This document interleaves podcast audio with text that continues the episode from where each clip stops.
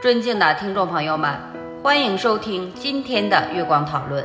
今天为大家带来了狂犬病这个话题。狂犬病是一种由狂犬病毒引起的严重神经系统疾病，病源主要来自携带病毒的动物，如犬、猫、狐、狼等。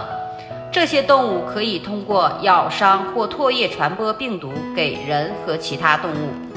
狂犬病的症状分为三个阶段：前驱期、狂躁期和麻痹期。前驱期持续二十四天，表现为头痛、发烧、恶心、呕吐和肌肉酸痛等症状。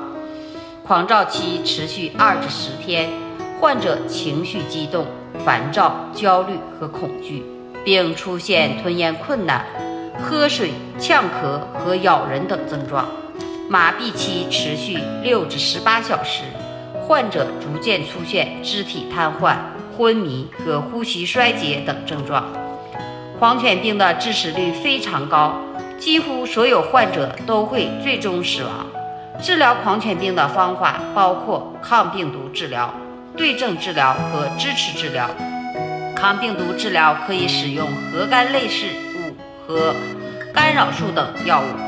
这些药物可以抑制病毒的复制和扩散。对症治疗包括控制体温、缓解疼痛和维持呼吸等功能。支持治疗包括维持水电解质和能量平衡等。狂犬病不仅对个人健康造成严重威胁，还对社会产生了广泛的影响。疫情的爆发和传播可能引起社会恐慌和不稳定。此外，狂犬病的治疗成本高昂，给家庭和社会带来了沉重的负担。因此，预防狂犬病非常重要。预防措施包括接种狂犬疫苗，避免与未知来源的动物接触，不被动物咬伤，不接触动物唾液等。在动物咬伤后，立即清洗伤口。及时就诊和接种狂犬疫苗也是预防狂犬病的重要措施。此外，社会应加强宣传和教育，提高公众对狂犬病的认识和预防意识，减少疫情的传播和爆发。总之，了解狂犬病的来源、症状和治疗方法以及预防措施，对于预防和治疗狂犬病非常重要。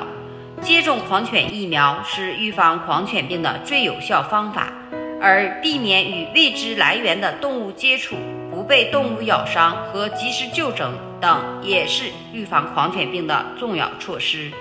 社会应该加强宣传和教育，提高公众的认识和预防意识，减少疫情的传播和爆发。这就是我们本期所有内容。大家也可以通过微信公众号搜索“大明圣院”了解其他内容，Apple 播客或小宇宙搜索“荣正法师”。感谢大家的收听，我们下期再见。